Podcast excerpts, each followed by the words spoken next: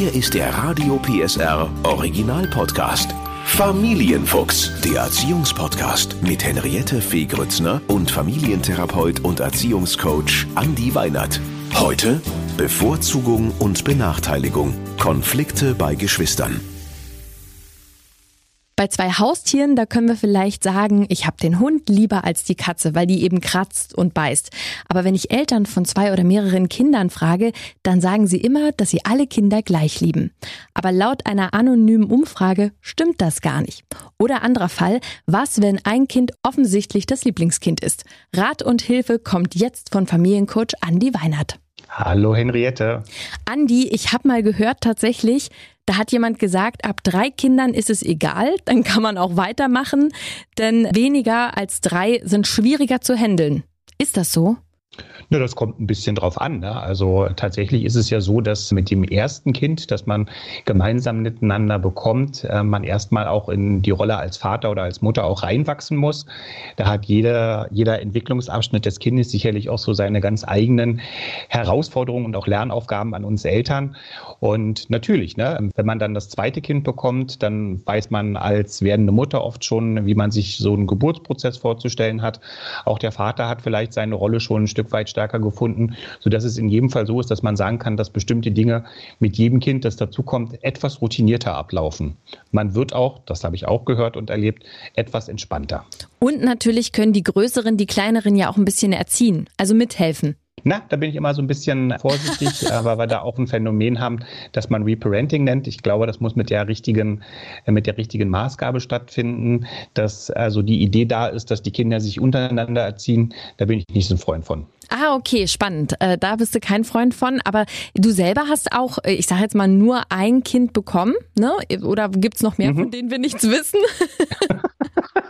also ich weiß auch nur von einem. Du weißt auch nur von einem. Ähm, aber versetzen wir uns mal in die Lage. Ich habe nämlich auch nur eins. Wenn man jetzt mehrere Kinder hat, was glaubst du? Wie kann man allen gerecht werden? Oder hat man doch ein Lieblingskind? Also ich glaube, ganz wichtig ist erstmal, wenn es um diese Frage des Lieblingskindes geht, dass da oft auch in dieser Befragung oder in dieser Auseinandersetzung damit so eine Unschärfe auch erzeugt wird. Ich glaube, man muss einmal unterscheiden. Es gibt tatsächlich, und das ist ein völlig normales und auch gut zu erklärendes Phänomen, sicherlich gibt es äh, unterschiedliche Phasen, in denen ich mich zu dem einen Kind mal stärker hingezogen fühle, mal ein bisschen mich näher zu dem Kind fühle, als dann vielleicht zu dem anderen Kind. Das ist von verschiedenen Phasen abhängig und das hat, und das muss man, glaube ich, auch abgrenzen, nichts mit der Liebe zu den Kindern zu tun. Ich glaube, die Frage danach, ob ein Kind geliebt wird, ähm, ob die Kinder alle genauso geliebt werden, die können tatsächlich viele Eltern guten Gewissens damit beantworten, dass sie sagen, die Liebe ist bei allen Kindern bedingungslos. Nichtsdestotrotz gibt es aber das Phänomen, dass man natürlich sich zu dem einen oder dem anderen Kind in bestimmten Entwicklungsabschnitten auch mal stärker hingezogen fühlt. Ich habe es äh, vorhin schon angesprochen, es gibt eine anonyme Studie, weil offiziell sagen natürlich alle genau das, was du sagst sagst, aber anonym haben sie gesagt, fast drei Viertel haben tatsächlich dieses Lieblingskind. Die Frage ist natürlich, was glaubst du, zeigen die das dann auch offen oder ist das was, was man so im Geheimen mit sich trägt und sagt, hm, das Kind ist mir vielleicht ähnlicher oder näher? Also ich glaube, dass da tatsächlich Unterschiede auch in den einzelnen Familien existieren. Was ich erstmal auch ganz wichtig finde, ist zu sagen, es ist unter Umständen nicht nur so, dass Eltern sich zu dem einen Kind ein bisschen stärker hingezogen fühlen als äh, zu dem anderen, sondern auch unsere Kinder haben ja die Situation, dass sie sich in verschiedenen Abschnitten vielleicht mal stärker zu dem einen mhm. oder zu dem anderen Elternteil auch hingezogen fühlen und auch da ein Lieblingselternteil für bestimmte Fragen ja auch da sein kann. Grundsätzlich glaube ich, ist erstmal wichtig, dass man, wenn man dieses Thema angeht, was wir ja heute tun, das Ganze so ein bisschen aus dieser Ecke der Tabuisierung rausnimmt, weil da auch immer so ein Stück weit dieser glaube ich, Parallelwelt entsteht, dass man sagt, ich muss allen Kindern immer gleiche Aufmerksamkeit geben, muss allen Kindern emotional genauso begegnen. Das ist sicherlich mhm. ein schönes Ziel. In der Praxis ist es aber eben oft auch so, dass wir psychologisch auch erklären können, dass es durchaus ein völlig normales Phänomen ist, dass man eben auch in der einen oder anderen Entwicklungsepisode des Kindes auch sagt, okay, jetzt kann ich mit dem Kind gerade ein bisschen mehr anfangen, mhm. in Anführungsstrichen, mhm. als mit dem anderen. Wie fühlt sich denn aber so ein Kind, wenn es zum Beispiel merkt, oh, mein Geschwisterchen ist offensichtlich der Liebling, obwohl, relativieren wir das mal, das Geschwisterchen vielleicht einfach auch kleiner ist, also jünger. Ne? So ein Baby braucht natürlich viel mehr Zuwendung. Aber trotzdem, was macht das mit den Kindern, wenn, wenn sie das Gefühl haben, ich bin nicht der Liebling? Das kommt sehr auf die Bedürfnisse des Kindes auch an. Also so wie du schon sagst, wenn wir mal beim Beispiel der Pubertät bleiben, der ist vielleicht auch so ein Pubertäter oder so ein Pubertier gerade in der Situation, dass es auch das gar nicht schlimm findet, dass die Aufmerksamkeit der Eltern sich jetzt vielleicht auch auf ein jüngeres Geschwisterkind auch so ein Stück weit fokussiert. Mhm. Grundsätzlich ist es so, dass wenn man das jetzt ignoriert, dass das Kind Signale sendet, bei denen es ganz deutlich auch sagt, ich möchte mehr Zeit, ich möchte mehr Aufmerksamkeit, dass sich das Kind natürlich dann auch zurückgestellt, unfair behandelt fühlen kann.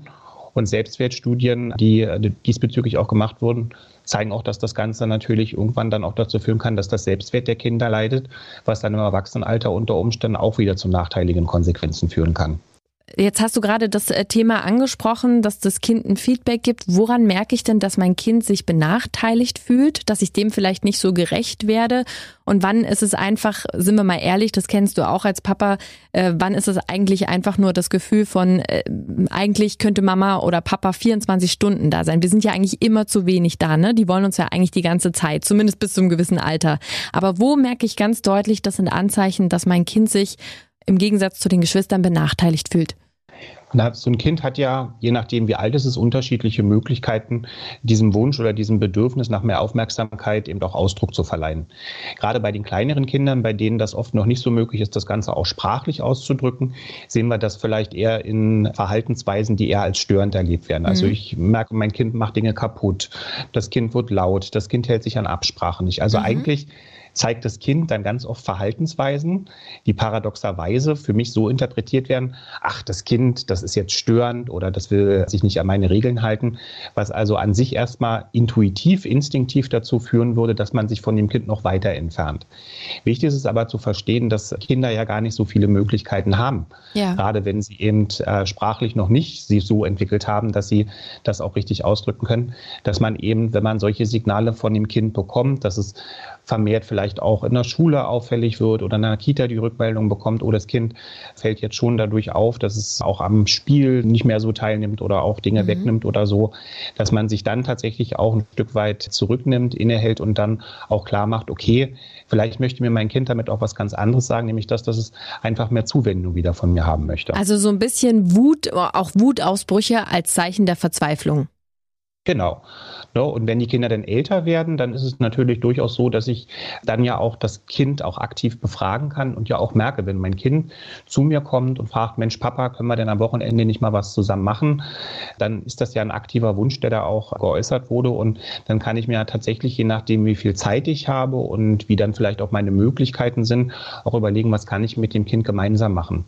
Und zum Schluss ist ein gemeinsamer Spaziergang oder man geht mal jetzt nicht als geschlossene Familie, sondern wirklich vielleicht als Papa-Event geht mhm. man dann quasi mal allein mit dem Kind auf den Spielplatz. Auch eine gute Möglichkeit, ohne dass man Geld in die Hand nehmen muss, mit dem Kind Zeit zu verbringen. Wichtig finde ich in diesem Zusammenhang noch, dass wenn man dann diese gemeinsame Zeit auch verbringt, dass man sich dann selber auch ein Stück weit insofern vorbereitet, als dass man sein Smartphone und alles das, was einen ablenken könnte und die Aufmerksamkeit von dem Kind auch wegbringen könnte, dass man das im Idealfall auch gleich bei sich irgendwo zu Hause liegen lässt, damit es da nicht zum Schluss ein halbes Event wird, wo man dann unter Umständen als Elternteil auch schon wieder ähm, parallel auf dem Spielplatz irgendwie dabei ist, Nachrichten zu beantworten oder zu gucken, was dann gerade so Spannendes in der Welt passiert ist. Das ist nochmal ein ganz ganz wichtiger Tipp. Vielen Dank, Andi, weil das, na, man neigt dann doch dazu, ne? Und dann schreibt jemand oder es ruft dann doch jemand an und eigentlich ist das jetzt gerade wirklich die, wie nennt man es so schön, Quality Time mit dem Kind. Wenn mhm. ich jetzt mehr als zwei Kinder habe. Manche haben ja doch drei, vier, sogar fünf Kinder. Wie kann ich das einrichten, dass ich, so wie du sagst, wirklich Qualitätszeit mit dem Kind habe und sage, jetzt bist mal nur du dran. Was empfiehlst du da? Soll man sich einen Plan machen, feste Rituale, dass man sagt, montags immer der Sven und mit dem gehe ich zum Fußball oder wie, wie, wie denkst du? Also da gibt es natürlich verschiedenste Möglichkeiten. Ne? Also viele ähm, Familien sind ja durchaus so, dass sich irgendwann so im Laufe der Zeit auch so bestimmte Mama- und Papa-Aktivitäten tatsächlich rauskristallisieren. Das kann man dann auch erweitern, dass man sagen kann, man kann ja auch bestimmte Mama- und Papa-Themen machen, dass man also sagt, immer wenn es sozusagen um was Handwerkliches geht, dann lädt man eben alle Kinder, die man in dem Moment hat, lädt man eben ein und sagt, also wir wollen jetzt irgendwas reparieren oder wir wollen irgendwas neu bauen oder wir wollen irgendwas im Garten machen und nimmt quasi das Ganze dann als ein Papa-Thema mit in die Familie. Mhm. Das bietet erstmal, wenn man das Ganze so ein Stück weit sozusagen auf Themen runterbricht, bietet ein bisschen mehr Struktur an und kann tatsächlich auch einen Takt in der Familie schaffen. Mhm. Wenn man sagt, damit hat man vielleicht so ein bisschen Schwierigkeiten, weil man vielleicht auch selbstständig arbeitet, das Telefon immer so ein bisschen dabei sein muss, kann das tatsächlich auch helfen, so ganz sagen wir mal, wie man es aus der Arbeitswelt auch kennt, sich ganz banal einfach auch Zeiten für ähm, die Kinder im Terminplan zu blocken. Dass ja. man eben sagt, okay, der Montagabend, das ist dann eben die Zeit, die ich mit dem Theo verbringe, der Dienstagabend, da verbringe ich die Zeit mit der Luisa und dass man sich da denn feste und aber auch realistische Zeiten einträgt. Ne? Das macht keinen Sinn, sich die ganzen Nachmittage unter dem Betreff Kind zu blocken. Und dann ist das aber wieder so, dass ich dann schnell mit der Arbeit beschäftigt bin oder merke, es ist dann doch irgendwie so, dass ich nicht präsent bei den Kindern bin, sondern eben dann doch wieder eher Zeit mit dem Großen verbringe, weil dem kann ich sagen, mach mal noch deine Hausaufgaben, ich komme gleich kontrollieren. Jetzt werden natürlich alle, die mehrere Kinder haben, sagen, das ist aber gar nicht umsetzbar, weil, äh, ne, nehmen wir mal an, du hast den Theo, der ist vielleicht vier, dann hast du noch die Annemarie, die ist neun und sobald die nach Hause kommen, bricht so ein bisschen Chaos aus. Ne? Sie muss noch Hausaufgaben machen, er weint vielleicht. Also, dass dieser Plan, den man sich gemacht hat, gar nicht so umsetzbar ist, weil irgendwie alle Kinder ja was wollen. Und wenn man dann, äh, habe ich mir sagen lassen, ich habe ja auch nur eins, wenn man dann sich mit dem einen Kind beschäftigt und sagt, wir machen jetzt mal, ne, wir bauen jetzt mal den Turm zu Ende, garantiert äh, zieht dann das andere Kind die Aufmerksamkeit mit irgendwas auf sich. Was macht man da? Also was ich glaube ich erstmal ganz wichtig finde, ist das Thema Teamwork in der Familie.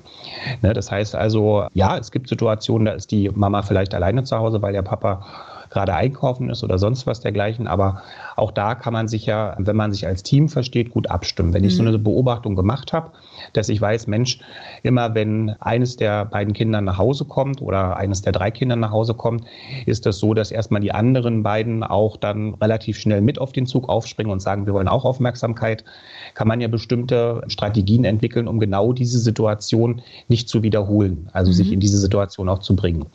Ich kann den Kindern, von denen ich weiß, die kommen mit dazu, zum Beispiel Aufträge geben, exklusive Aufträge zum Beispiel, dass ich sage, die Luisa ist jetzt für das und das zuständig. Die mhm. geht beispielsweise, weil sie schon ein bisschen größer ist, kriegt sie den Auftrag, dass sie beispielsweise in den benachbarten, die benachbarte Bäckerei geht und da schon mal fürs Abend irgendwelches Brot kauft. Man kann auch Aufträge geben, dass man sagt, Mensch, wir haben ja auch ein bisschen Hausarbeit. Ich weiß, die Situation würde jetzt gleich wieder so werden, mhm. ja, dass da unter Umständen wieder nach Aufmerksamkeit gesucht wird. Deswegen, um gar nicht in diese Schiene mit dem Kind zu kommen, gebe ich dem Kind vorher den Auftrag, dass ich sage, Mensch, bei dir ist es jetzt so, wir wollen jetzt mal dein Zimmer wieder aufräumen. Das heißt also, ist immer glaube ich, ein guter Umgang damit zu gucken, welche Situationen wiederholen sich. Ja. Welche Situationen wiederholen sich in der Familie und wie kriegen wir Strategien entwickelt, dass dieser Mechanismus der Wiederholung, dass wir den durchbrechen können. Und da sind wir als Eltern ganz häufig aktiv gefragt, weil da gibt es ganz, ganz verschiedene Strategien. Von der Idee zu sagen, okay, als Team, du nimmst die beiden, ja, und fährst mit denen dann beispielsweise einkaufen. Oder ja, ja. du nimmst beide mit. Die eine kommt zu ihrem Lieblingshobby, der andere kommt aber trotzdem im Auto mit. Mit dem gehst du danach vielleicht gleich noch einkaufen. Und ich glaube, das ist ein ganz, ganz wichtiger Punkt, dass man eine Familie und den Familienalltag immer auch ein Stück weit als ein Projekt versteht. Ne? Dass man also auch ein Stück weit sagt, wenn wir jetzt merken, bestimmte Dinge funktionieren nicht, dann hadern wir nicht der Dinge, sondern wir überlegen, Mensch, was können wir denn alle zusammen gemeinsam tun? Ja. Und versuchen sozusagen auch nicht so, das ist ja auch ganz oft erstmal auch verständlich, so eine schnelle Abwehrstrategie zu finden, zu sagen, geh in dein Zimmer oder genau. beschäftige dich selber, du bist schon der Größere. Ja, es artet das dann nämlich ja schnell, genau, es artet nämlich schnell dann in Streit aus und eigentlich wollte man es besonders schön machen und dann ist nur noch Streit zu Hause. Und das passiert immer dann, wenn ich in der Situation als Elternteil reagiere und nicht agiere. Und dieses Agieren, das gelingt mir am besten, wenn ich eine ruhige Minute habe, sage, Mensch, was, was stresst mich gerade oder was wünsche ich mir vielleicht auch im Familienalltag als Elternteil auch ein bisschen anders und wenn man da eben gemeinsam auch überlegt, Mensch, wie könnte eine gute Strategie aussehen, um das zukünftig mal anders zu probieren. Es ist ja ein Ausprobieren. Absolut. Und was ich ganz doll raushöre bei dir, ist wirklich, sich hinzusetzen, sich einen Plan zu machen. Und was ich auch immer finde, man kann auch andere Familienmitglieder mit dazu bitten. Oma, Opa, Tante, Onkel. Und selbst wenn man sich ab und zu mal äh, Unterstützung von einem Babysitter holt, vielleicht die größeren, ne, dass die mit den Hausaufgaben machen, auch das ist okay. Finde ich ganz genau, was du sagst, finde ich absolut richtig. Und wenn ich es noch erweitern darf, auch im Umfeld einfach mal fragen, wie löst ihr denn bestimmte Probleme? Ja. Weil manchmal gibt es auch Strategien, von denen man selber noch gar nicht so gewusst hat, dass es die überhaupt gibt. Und da kann so ein Rat von einer befreundeten Familie oder auch aus dem Bekanntenkreis, kann super gut auch mal einen Impuls bieten zu sagen, Mensch, klasse, die haben was ausprobiert und bei denen gelingt etwas, worüber wir noch nie nachgedacht haben. Und dann hat man auch nicht das Problem, dass irgendein Kind das Gefühl hat, es ist eben nicht das Lieblingskind. Trotzdem nochmal zurück auf die Studie, Andi, aus der Praxis, plauder mal aus. Ist es wirklich so, haben manche auch wirklich das Lieblingskind, das Mamakind, das Papakind? Also was ich nochmal einen ganz wichtigen Punkt finde, ist, dass diese, diese Frage danach, wenn man sich zu einem Kind mehr hingezogen fühlt als zu einem anderen, woran das liegt. Und da ist so die mehrheitliche Meinung erstmal die, dass wir wissen, dass durch Ähnlichkeiten, die zwischen einem Elternteil und einem Kind auftritt, auch die unterschiedlichen Interessen, die Kinder ja durchaus haben können und auch Wesensmerkmale des Kindes, mhm. Geschlecht, Alter spielt sicherlich auch eine Rolle mit, dass das alles Faktoren sind, die dazu beitragen, dass man vielleicht in einer bestimmten Phase sich mal eher zu dem einen und mehr zu dem anderen Kind hingezogen fühlt. Ich glaube, dieser, dieser Begriff des Lieblingskindes, den finde ich insofern immer etwas ungünstigen, weil er, wenn er benutzt wird, immer gleich mit so einem Geschmäckle von einem Vorwurf, zumindest für mich, mhm. auch sich anfühlt. Dass man sagt, man hat im Moment vielleicht gerade einen Altersabschnitt, wo man mit dem einen Kind als Papa oder auch als Mama ein bisschen mehr Berührungspunkte hat und dann kommen andere Abschnitte, wo das vielleicht auch wieder anders sein darf. Das ist ja genau das, wie man sich das in Familien eigentlich wünscht. Mhm. Und diese Situation sich selber zu kreieren, dass man sagt, das darf jetzt gar nicht so sein, dass ich jetzt als Vater mit dem, mit dem neunjährigen Kind unter Umständen gerade mehr Berührungspunkte habe als mit meiner vierjährigen Tochter. Das ist ja irgendwie ein Anspruch, dem kann ich gar nicht gerecht werden, weil natürlich ist es so, dass äh, wenn ich selber auch sportbegeistert bin, wenn ich gerne draußen bin, wenn ich mich gerne ja. bewege, dass ich mit dem Kind, das dann größer ist und das vielleicht selber auch ein bisschen sportaffiner ist, viel mehr an gemeinsamen Berührungspunkt und damit auch mehr an Zeit verbringen kann unbenommen glaube ich, dass es durchaus möglich ist, dass man, obwohl dieses Phänomen oder weil dieses Phänomen existiert, ähm, trotzdem beide Kinder bedingungslos genauso lieben kann. Und wenn das nun so ist, dass ich beispielsweise zu meiner Tochter, die eben genauso sportbegeistert ist wie ich, äh, wenn man da mehr Berührungspunkte hat und ein schlechtes Gewissen hat, was rätst du den Eltern? Also ich glaube, in dem Moment, wo man für sich selber so ein bisschen einen Selbstcheck auch macht, äh, sich auch selber hinterfragt, wie ist denn das eigentlich gerade und vielleicht, was ja durchaus auch passieren kann, ist, dass einfach durch bestimmte Verhaltensweisen, dadurch, dass das Kind vielleicht auch Dinge so zeigt, von denen ich so selber sage, uh, die sind für mich auch schwierig, dass ich doch in die Situation komme, dass ich vielleicht das Kind irgendwo bei einer schlechten Zensur härter angehe, als ich es vielleicht bei dem anderen Kind tue. Mhm. Denn ist, glaube ich, dieser Selbstcheck ganz wichtig und eine entsprechende ich nenne das immer freiwillige Selbstkorrektur, ne? dass ich also sage, Mensch, was kann ich denn besser machen? Und im Rahmen von so einer kritischen Reflexion einfach auch merke, ich muss so ein bisschen aufpassen, dass ich nicht selber anfange, auch eine Beziehung zu dem Kind aufzubauen, ähm, die dem Kind auch das Signal gibt, ich habe weniger Interesse an dir als an den anderen. Das klappt manchmal besser, manchmal schlechter. Und wenn ich merke, dass ich es gar nicht mehr schaffe, dann sind wir, glaube ich, wieder bei der Empfehlung, die du vorhin auch schon gesagt hattest. Dann kann ich mir auch entsprechende Hilfe in Familienberatung stellen, ähm, holen und kann auch einfach mal gucken, Mensch, was ist denn das, warum ich langsam schrittweise merke, dass ich da vielleicht auch so eine, ja, sogar Antipathie gegen das Kind ausbildet. Was meinst du genau mit Selbstcheck? Erzähl mal. Du hast jetzt mehrfach gesagt, ne, dann mache ich so einen Selbstcheck und merke, oh, das Kind äh, bringt auch eine 5 nach Hause, aber das nehme ich viel härter ran. Ich glaube, es geht schon darum, dass man in diesem Selbstcheck auch guckt, äh, einmal ganz sachlich, wie viel Zeit verbringe ich mit den Kindern und vielleicht für mich selber so ein bisschen ein paar Situationen einfach kreiere, wo ich mich immer mal wieder fragen kann, gehe ich mit denen genauso um? Mhm. Na, also wie gehe ich damit um, wenn beispielsweise eine negative Rückmeldung aus der Schule kommt? Wie gehe ich bei dem einen Kind damit um? Wie gehe ich bei dem anderen Kind damit um? Ist das vergleichbar meine Reaktion? Wie sieht das aus? Wie gehe ich damit um, wenn sich ein Kind an bestimmte Absprachen im Haushalt nicht hält? Ja, also wir vereinbaren beispielsweise, du bringst den Müll runter, das andere Kind kriegt gesagt, du räumst die Geschirrspülmaschine aus. Beide machen es vielleicht am Ende des Tages nicht. Der eine kriegt ein sozusagen klärendes Gespräch, wird nochmal gesagt, es ist wichtig, dass du den Müll runterbringst ja. und die Regeln sind dazu da, dass man sie einhält. Und bei dem anderen äh, Kind bin ich vielleicht so, dass ich sage, naja, hat es heute eben nicht geschafft, die Geschirrspülmaschine auszuräumen. Ist ja auch nicht so schlimm. Da haben Kinder sehr sensible Antennen für, das merken die. Und damit kann ich auch unbewusst anfangen, bestimmte Konkurrenzsituationen in der Geschwisterdynamik auch zu fördern. Weil ein Kind kann es vielleicht nicht artikulieren, kann nicht sagen, du wirst anders behandelt von Mama und Papa, als ich es werde. Aber so ein Kind merkt natürlich durchaus, dass da irgendwas schief ist. Und dann kann sich natürlich da sagen wir mal, Groll durchaus entwickeln, der sich dann über Geschwisterrivalitäten und vielleicht auch über Streits, die so gar nicht entstehen würden, auch zusätzlich äh, zeigen kann. Also halten wir nochmal fest, Andi, sich immer mal selber checken, ob man wirklich alle Kinder gleich behandelt. Dann auch äh, sagen, es ist okay, ne, wenn ich mit einem Kind vielleicht jetzt mehr Berührungspunkte habe, aber ähm, natürlich auch äh, schauen, dass man mit jedem Kind auch ganz individuelle Zeit verbringt und wenn man merkt, da gibt es dolle Streitpunkte oder Antipathien gegen ein Kind, gerade sich auch fragen, was ist da los? Habe ich das richtig zusammengefasst? Hast du super zusammengefasst, Henriette. Vielen Dank. Sehr gut, sehr gut. Vielen Dank, Andi. Der Podcast rund um Familie, Eltern, Kinder und Erziehung mit Familientherapeut und Erziehungscoach Andi Weinert. Alle Folgen hören Sie in der Mehr PSR App und überall, wo es Podcasts gibt. Familienfuchs, ein Radio PSR Original Podcast. Moderation Henriette Fee Grützner. Eine Produktion von Regiocast, deutsches Radiounternehmen.